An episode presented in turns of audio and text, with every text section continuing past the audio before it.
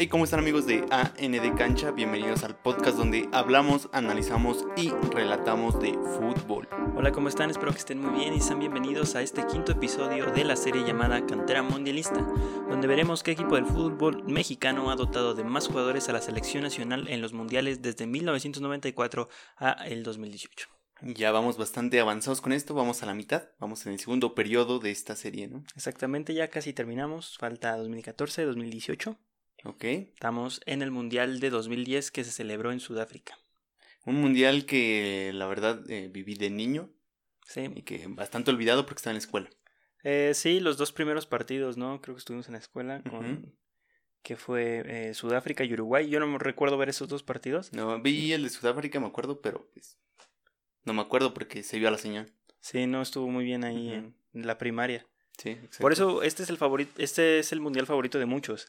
No es porque haya sido el mejor, sino porque fuiste el primero que viste. Sí, y es muy recordado para nuestra generación. Sí, o sea, creo que para mí disfruté más el 2014 que el 2010, Muchísimo pero, más. sé- pero hay mejores mundiales que esos. Claro por, que sí. por ejemplo, el del 98, un gran Ujú. ejemplo. Momento sublime en cada partido de un, del 98. Y hasta los uniformes estaban más padres. Pero fíjate que el del 2010 también estaba bonito. También, sí, pero el negro siempre no, nunca me ha gustado que, Bueno, que la selección vista negro. Pero son su- gustos subjetivos. En el episodio anterior quedamos con los siguientes números. Pumas 11 canteranos, América 9, Atlas 8. Vámonos. hijo de su madre. Apretando ahí. Cruz Azul y Chivas 6, Necaxa 4, Atlante, Monterrey, Toluca, Coras y Tampico 2, Atlético Español, Tecos, Correcaminos, La Piedad y Puebla 1. Pues ahí hay varios equipos que están ya en la cima y se está viendo como quién está despuntando más, ¿no?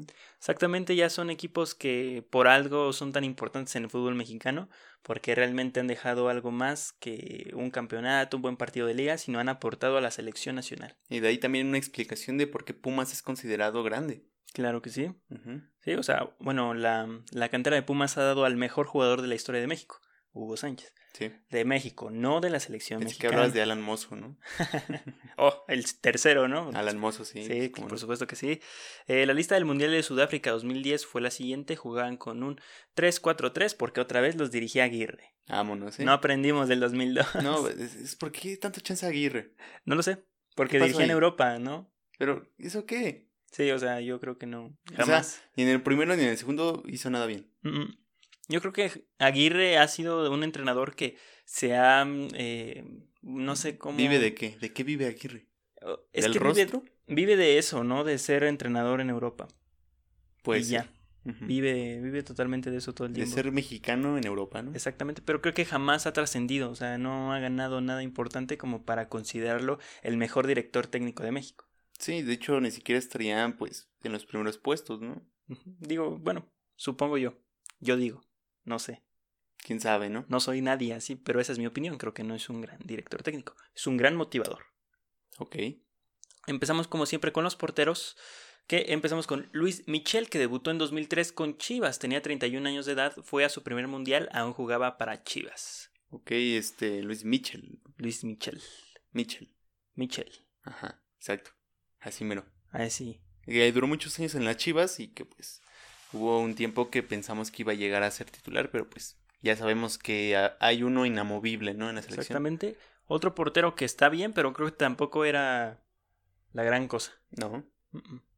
Eh, pasamos al otro portero que repitió convocatoria, tenía 25 años, Guillermo Ochoa, debutó en el 2004 con América, para entonces también jugaba con América. Muy joven Ochoa y ya lleva otro mundial. Este, la carrera de Ochoa ha sido muy, muy beneficiada también por sus convocatorias a la selección y bien merecidas, muchas de ellas. Sí, Solo yo creo que hubo un momento de donde pues hubo un bajón en su carrera, de ahí en Málaga. fuera pues todo bien, ¿no? yo creo que Málaga fue la peor temporada como jugador de Ochoa. Ya ni en el Granada, porque pues, por lo menos en el Granada jugaba, jugaba. Sí. Pero bueno. Eh, tenemos otro portero que a su mecha. También repitió, señores. Oscar Pérez, veterano portero formado en Cruz Azul y con un paso por Chiapas, llama otra vez la atención de Javier Aguirre para que con 37 años fuera el portero titular. Es que el Tercer conejo mundial del conejo, papá. debutó veterano y siguió siendo promesa siempre. Exactamente. Ya, te, ya había tenido su oportunidad en 2002. Ya había sido portero titular. Exacto. Creo que le tocaba a Ochoa. De hecho, no sé por qué no le tocó a Ochoa de primera y sacas al conejo. Ya llevas dos, papi. Y pues en México ya habíamos dicho que aquí sobran porteros, ¿no? O a Talavera, ¿no? Era también sí. otra, otra opción, pero... O a a- Corona. o a Corona, no, había, vaya, había de dónde agarrar un mejor portero que el conejo. Que el conejo no hace mal mundial, hasta eso no, no. No. es factor en, en un partido de la selección, pero creo que sí era la oportunidad de otro jugador. Ya se debía merecer otro, otra convocatoria. Entonces ahí están los tres porteros que fueron. Vamos a pasar a la línea defensiva. Empezamos con Paul Aguilar, el formado en las fuerzas básicas del Pachuca, debutó en 2006 en primera división y durante cuatro años mantuvo un nivel constante para ir a su primer mundial a los 24 años. Aún jugaba para Pachuca. El Pablo Aguilar, ¿no? Que abre la cantera de Pachuca, ¿no? Sí. Desde ahí ya Pachuca empieza como a producir un poquito más. Y Pablo Aguilar, que después hace capitán en América, de- después de ese buen mundial, pues ya es talento de exportación, ¿no? Dirían. Sí, así es. eh, viene de un Pachuca muy fuerte, el Pachuca de la Sudamericana. Sí. Posteriormente, este, el Pachuca campeón, en- y él era el joven que, que representó a la cantera del Pachuca. Bastante. Que otra vez, o sea, Aguirre tenía pues, ese nexo con Pachuca. Sí, que allá había sido el director técnico y pues tampoco es como que hubiera mucho, mucha opción en laterales en México. No, la verdad no. Creo que es de los mejores laterales que, que tiene México. ¿Qué ha dado México? Él es un lateral lateral, o sea, sé que a muchos les cae mal por su forma de ser en la cancha, pero si nos ponemos de forma objetiva, tiene un buen nivel para ser un lateral. O sea, Sí. es bueno defendiendo, es bueno ofendiendo, el tipo cumple, Mm, las actitudes y eso son otro asunto. pero por lo menos en la cancha técnicamente y tácticamente, el tipo siempre ha cumplido. Sí. Eh, pasamos con el siguiente defensor que es Johnny Magallón. Debutó en el 2005 con Chivas y, sus vein- y a sus 29 años de edad fue convocado al Mundial, seguía jugando para Chivas. Que tampoco era así como que La gran cosa, no. No. Eh, Johnny Magallón, este, me acuerdo de él todavía, pero la neta es que nunca dio nada, nada más, ¿no? O sea, era un jugador No, más. Sí, era un jugador México. más, era un jugador más de la liga. No, no resaltaba tanto, pero a veces... eh, Ni por que- joven, ni por veterano, No. ni por nada. No, no, no, simplemente ahí, eh, pues porque sí, Porque Aguirre, ¿no? sí. Eh, Rafael Ok. Márquez es el otro defensor, ya era su tercera convocatoria consecutiva desde el Mundial del 2002, un central experimentado que seguía jugando en el Barcelona. Fue su tercer Mundial con 31 años de edad. Ya desde ahí tenía 31, ya, Rafita. ¿no? ¿Quién diría que iba a llegar al 18? No manches. Así es. Rafita el inmortal, ¿no? Eh, Un dios, seguía siendo un dios. Y rifó en ese Márquez. Mundial, la neta. En todos los mundiales ha rifado Rafa Márquez. Creo que en ese Mundial donde venía peor, creo que es donde más rifó. Y siempre ha sido capitán, ¿no? O ahí no fue capitán. No, sí, Sí, ¿no? sí. ¿O era el conejo? Ay, no lo sé. Es mi, era- es mi duda. O Johnny Mayallón. Puede ser, ¿eh? O Cuauhtémoc. Ah, Vámonos. Bueno, ahí está este Rafael Márquez. Pasamos al siguiente eh, jugador que era el Maza Rodríguez. ay, el Maza. Otra vez el Maza. Impresionante el Mazatleco. Fue la segunda convocatoria del central que ahora jugaba en el PSB de 29 años de edad. Ya estaba grande. Ya. De hecho, no pensaba que, que el Maza estuviera tan grande en ese No, mundial. ¿verdad? No. O sea, ¿a qué edad llegó? No. Sí. Todavía se extendió su carrera aquí en México. A, a los 25 fue a su primer mundial. Ok. De hecho, las edades me están sorprendiendo, ¿eh? Sí, a mí también. Luego hago cuentas y digo, oye, este carnal ¿qué, qué edad se retiró? Sí, sí, sí. Pero ya muchos fueron grandes y de repente les cayó el 20 de que eh, ya, o sea, fue un mundial donde fue mucha gente veterana, como a Aguirre le gustaba. Exacto. Y yo creo que también se está dando con la generación actual. Yo creo que ya también se le está yendo tantito el tren, ¿eh? Sí, Ya tienen 30, 31 años, 29 todos. Y ya van para allá. Así es. Va una o sea, es preocupante ver que ahorita la generación de la selección ya, como dices, tienen 30, 31 años, 27 años y este y no hay realmente chavos de 21, 22 años que ya sean referentes, sobre todo en la línea defensiva. No hay nadie. No hay ya nadie. tenemos nuestro No capítulo de eso. Sí. Deficiencia en la saga defensiva, ¿no? Eh, pasamos con el siguiente jugador, uno nuevo por fin, Héctor Moreno. Debutó con Pumas en el 2006 y con un año jugando en la primera división le bastó para ir a Holanda, específicamente al Al AZ Almark. Con 22 años iba a su primer mundial como las piernas frescas de la central mexicana. No sabía que había estado en ese equipo. Sí, de hecho fue campeón allá. Ah, mira. Ujú. Ok, entonces este Héctor Moreno le gusta andar en todos los países. Sí, de hecho, el, un buen trampolín para ir a Europa creo que primero es ir a, a Holanda, que tiene un nivel pues casi igual Muy que parecido. la liga mexicana, con diferente formato, pero ha ayudado mucho a los jugadores que caen ahí. O sea, creo que no ha, ha existido un jugador mexicano que haya ido, bueno, sí hay uno, que haya ido, a Holanda y este... Nombre. Oh, del Olmo, del Olmo que no la rifó en el Vitesse. Hay otro. Eh, ¿Hay otro que no la rifó en Holanda? Sí. ¿Quién? El Guti. El Guti. Bueno, todavía no se le ha dado su Ah, ya lleva dos años. Bueno, tenemos dos. Pero la mayoría que hay de Holanda sí, sí ha destacado. Sí, el Maza destacó. Sí. Y el Maza llegó siendo piedra. Sí. Y pues muy bien, el tipo jamás jugó. Ok. La verdad. Héctor Moreno fue de los, de los últimos canteranos de Pumas, ¿no? Sí, el último, así lo podríamos manejar como el último gran canterano de Pumas. Ok. Así es. Eh, empezamos con otro que ya había repetido, Ricardo Osorio con 30 años y 4 años jugando en Europa, fue lateral predilecto por Aguirre. Ese año fue su última temporada en Europa en el Stuttgart y jugaba su segundo mundial. Cuatro añitos, qué bueno. ¿eh? Un Qué- proceso qué- mundialista. Duró en el Stuttgart con buenas y malas temporadas. Dos muy buenas temporadas, una en la que quedan campeones, y dos muy malas temporadas donde no disputan nada, pero tampoco descienden. Entonces, eh, vivió buenos momentos en el Stuttgart Osorio junto a Pavel Pardo. Qué bueno, qué bueno. Mira, mexicanos queda un orgullo, ¿no? Exactamente. Eh, y pues no se habla mucho de, de Osorio, pero creo que es uno es un ejemplo a seguir para Bastante. una carrera en Europa, porque fue, fueron cuatro años constantes en un buen equipo De hecho, ahí está la prueba de que no necesitas ir a un equipo grande en Europa para destacar. para destacar y ser campeón en una liga, ¿no? Sí, pero a veces la mentalidad como que no ayuda mucho.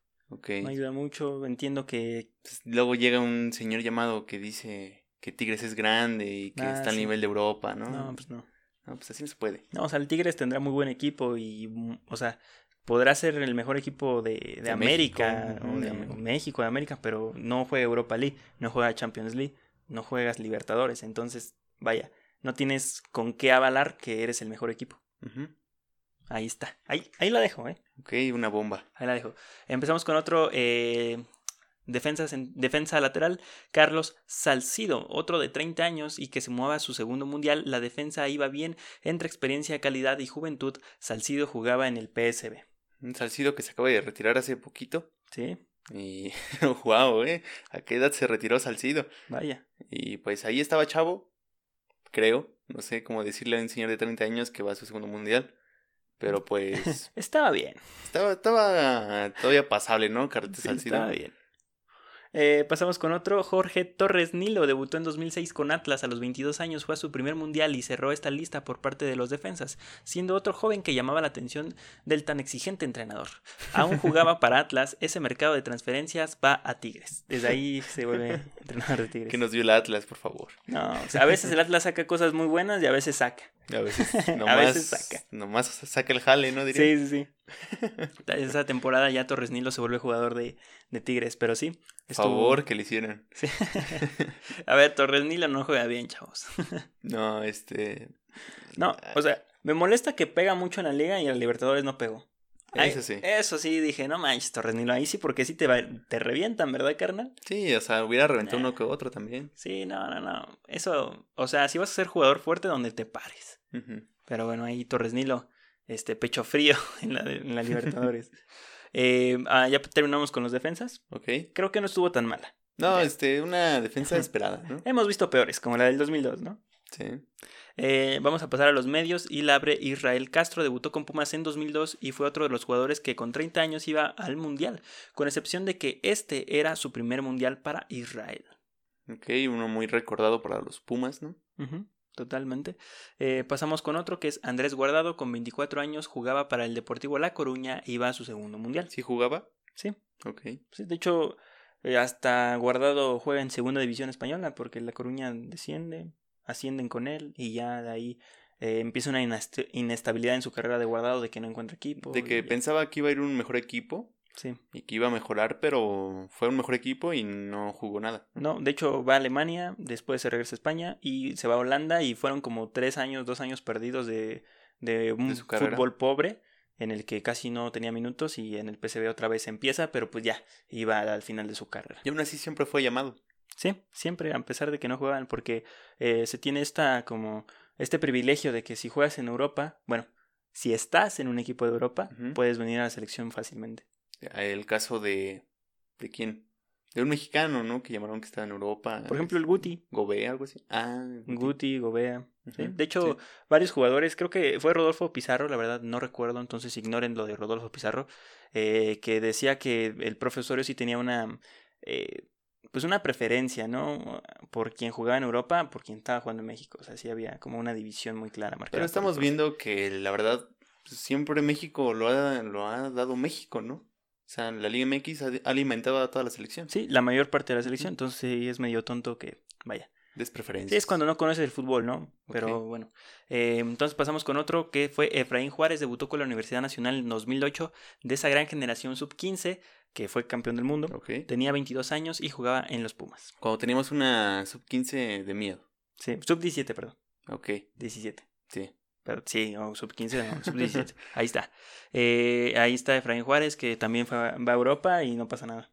Pues es que es Efraín Juárez. O sea, Efraín Juárez nunca tuvo un talento espléndido, ¿no? Que digas, qué espectacular. Es que debutó muy joven, ¿no? Y se veía muy bien desde muy chico, pero jamás eh, subió su nivel. O sea, Conozco man- varios. mantuvo ese nivel de 17 años. Conozco varios. Sí, ¿no? el de calidad de exportación, el de este está para Europa, el de este chavito tiene potencial, ¿no? El próximo Messi, les dicen a veces. Entonces pasamos con otro que es Alberto Medina con 27 años. El de las fuerzas básicas de Chivas iba a su primer mundial para reforzar, para reforzar la media cancha. Todavía jugaba en Chivas. No sé El es Venado. Medina. Ah, el venado. Ah, Ah, el venado. Pues, Chavo, por favor. Ahí está. Ya, ah, ya, ya Sí, sí, sí. el venado, sí. Gracias al perro Bermúdez por este flashback. Eh, pasamos con otro. ¡Ah! consentidazo. Uf, no, consentidazo, señores. Tenemos al Pirlo. A Pirlo mexicano, eh, alias Javier Gerardo Torrado. Desde el 2002 el Borrego se mantiene vigente como seleccionado nacional y con dos mundiales encima jugaba en Cruz Azul. El medio estrella cerraba esta lista para los medios. Hombre, oye, espérate, nada más defendías en tu media, ¿no? Ah, sí. Como que... No, es que eh, tiene... O sea, porque juegas con un 3-4-3. Ajá. Entonces necesitas muchos extremos, ¿no? Entonces, ahorita en los delanteros básicamente se registraron como delanteros, pero yo los veo más como medios, o sea, medio ofensivo. ¿no? medios ofensivos. Pero tranquilicemos, Sí, sí, sí. por favor. Me estaba asustando. Aunque con Torrado tenemos. Sí, no, el, el centro déjenlo solo, él hace todo.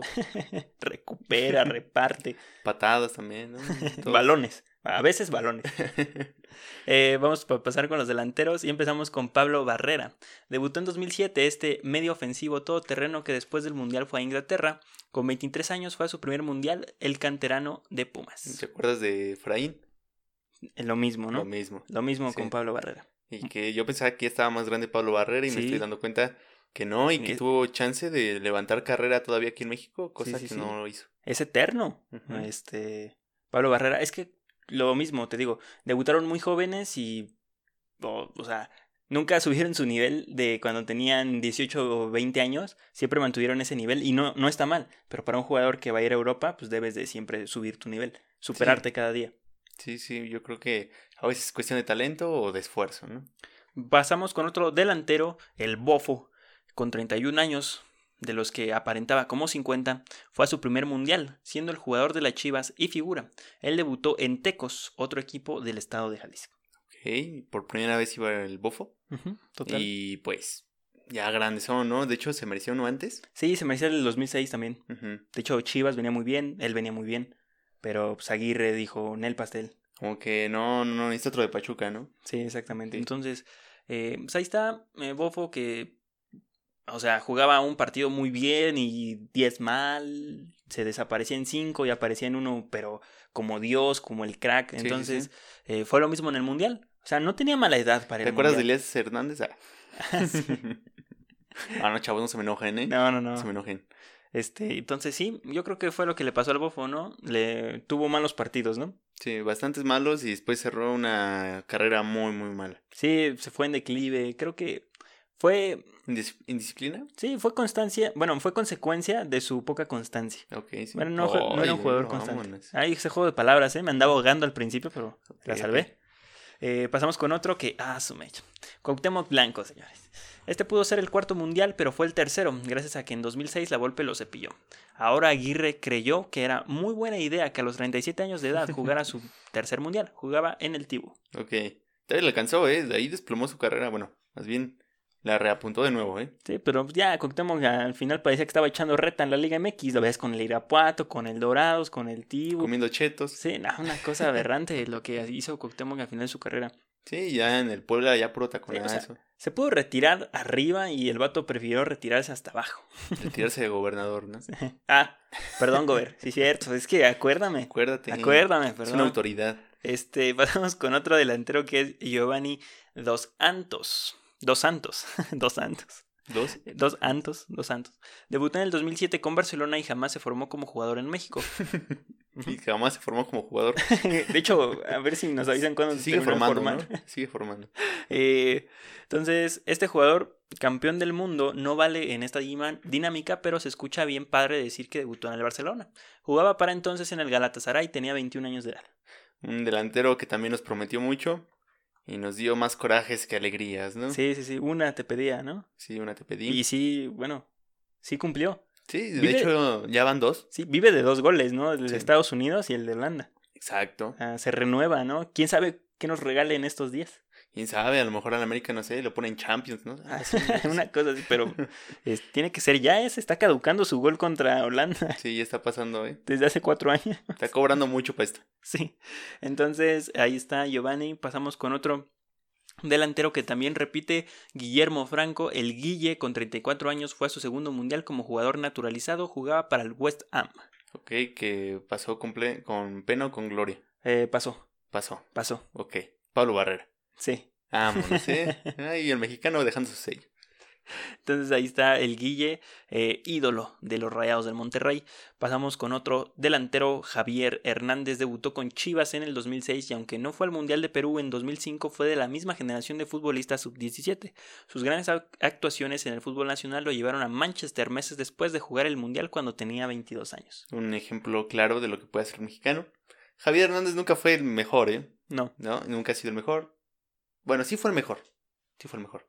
En su momento cuando gana la, la Premier League. objetivamente ha sido el mejor jugador mexicano Sí, la verdad es que sí. de los últimos tiempos. O sea, este sí fue el mejor en su Sí. época.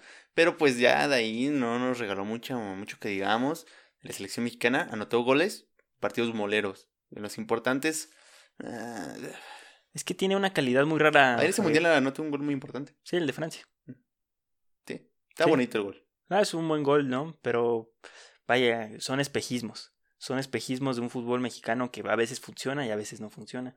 Y que al final Argentina te termina sacando por segunda vez seguida. Y que para mí el Chicharito tampoco tuvo este, participaciones este, muy buenas en los mundiales debido a los entrenadores. Sí, también eso. El modo de juego nunca le ayudó a Javier. Que a Javier no lo tienes que mover del área. No, Lo tienes que meter en el segundo tiempo. no tienes que meter muy buenos asistentes, cosa que ahí pues tenías a, al Borrego Torrado, Eh, al Borrego Torrado, a Efraín Juárez. Y ya, ¿no? Este, y ya. Párale de contar, ¿no? Ok. Es la, fue la deficiencia de México en ese mundial. Eh, la deficiencia fue Aguirre, ¿no? Sí, porque vemos la media y no está equilibrada. Para Ve- nada. Vemos la delantera y no está equilibrada.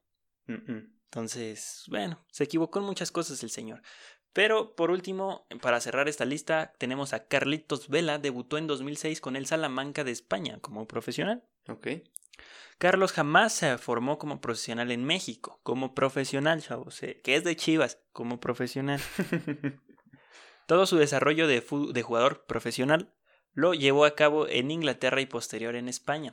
Tampoco suma mucho a la dinámica, pero con 21 años jugó su primer mundial. Él ya jugaba para el Arsenal. y también suena bonito decir eso. Sí, también. Claro que sí. Y pues un jugador que la verdad nunca nos decepcionó. No. A mí no. No, jamás. Él me dio un ejemplo claro de que un futbolista puede hacer lo que se le dé la gana. Exactamente. que- Teniendo talento y diciendo las cosas como son. Eh, es mi ídolo. La Sí. neta, ese carnal. Es, maneja su carrera como quiere. Lo más importante es su vida, como debe de ser. Si quiere o no triunfar, si quiere ir o no al mundial, lo puede hacer. El talento lo tiene, chavos. La verdad, sí, es un crack. Y tenía el derecho de no ir a la selección porque no juega en México. Porque no ir a una convocatoria de la selección puede ser causa de desafiliación. Es una cosa muy mala. También este aplica con las subs, ¿no? Sí, también. Y que muchas veces termina perjudicándolo a los mismos equipos. Como en próximos episodios lo veremos con Orbelín Pineda, con Macías. con Macías, que una convocatoria a un Mundial Sub-20 te puede quitar un campeonato de Primera División Mexicana. Pero ya vamos a cerrar este episodio porque en esta convocatoria hecha por Javier Aguirre, que debutó como entrenador en el Atlante, arrojó 10 jugadores repetidos o, y 11 jugadores nuevos contables y dos jugadores más no contables. Como siempre, más o menos son como 10, 11 nuevos. Sí, son lo que se renueva, son 10, 9, 11, Ajá. 12 jugadores. Entonces, eh, siempre repite uno que otro. Jamás hemos tenido una selección totalmente nueva del 94 al eh, el 2010 que llevamos. Entonces, así quedaron los resultados. Chivas y Pumas 4, contundente. Dos equipos que aportaron mucho en esta convocatoria. Pachuca, Atlas y Tecos 1. El resultado en global lo daremos a conocer el próximo episodio en el Mundial de Brasil 2014. Un mundial que recordamos muchos por una actuación histórica de México. Exactamente. Partidos muy precisos. Sí, y que la, la verdad sí, sí, sí pensamos pasar otra vez al quinto partido. Exactamente. De hecho, cuando estábamos viendo la repetición del partido de Holanda-México, cuando lo subió FIFA, como que sí da el efecto Mandela, ¿no? De, oye, ¿y si nos sacaron? Porque pasaban los minutos y no veía el gol de Snyder. Sí, sí, sí. Y después ya le roban ya como que dices, ah, y sí, espera ese minuto. Es al 80, 81, 80. 88. No manches, Sí. tranza. Nos sacaron lo- en, en el 90. En cinco minutos nos sacaron. Sí, qué feo. Chale. Pero bueno, pues ya nos vamos, chavos. Espero que estén muy bien, se hayan entretenido. Ya saben, síganos en todas nuestras redes sociales como arroba ANDcancha, Instagram, Twitter, Facebook y TikTok. También estamos en todas, todas las plataformas de podcast disponible como ANDcancha. Y si nos quieren ver por YouTube como ANDcancha. Pues ya se la saben, chavos. Por favor, síganos. Por favor, suscríbanse. Compartan. No, no los. Vaya, empezamos el episodio con todo y jamás se los pedimos. Así como que tan repetitivamente, pero ya que estamos aquí en el final, acá en confianza, con los que se quedan hasta el último, por favor, o sea, díganle a sus compas, oye, mira, tengo un podcast. Ah, que no sé qué es eso. Te va a gustar. Oye, pero que me aburre verlo. Que no lo veas, que lo escuches. Mientras te echas un partidito de FIFA. Carnal, esto es para pasar el tiempo. Claro, y para aprender un poquito, ¿no? y mira, si te quedas con algo, muy bien. Sí, sí, sí. Que cada episodio lo hacemos con ese propósito. Para Exactamente. que nosotros aprendemos más y ustedes también pueden aprender Sí, más. o sea, pueden ver los primeros episodios que pues, básicamente nuestro conocimiento no era mucho, era nulo. Y ahora que entre cada episodio que va pasando, todos vamos aprendiendo, los que la gente que nos escucha y nosotros también al investigar y al hacer los episodios, vamos aprendiendo cada vez más, como que el nombre del venado Medina era Alberto. Así es. Y que ah, el bofo no se llama bofo, No, se llama Adolfo. Adolfo Bautista. Vaya sorpresa. ¿eh? Ahí está. Ahí dejamos datos. Espero que les vaya bien. Cuídense. Bye.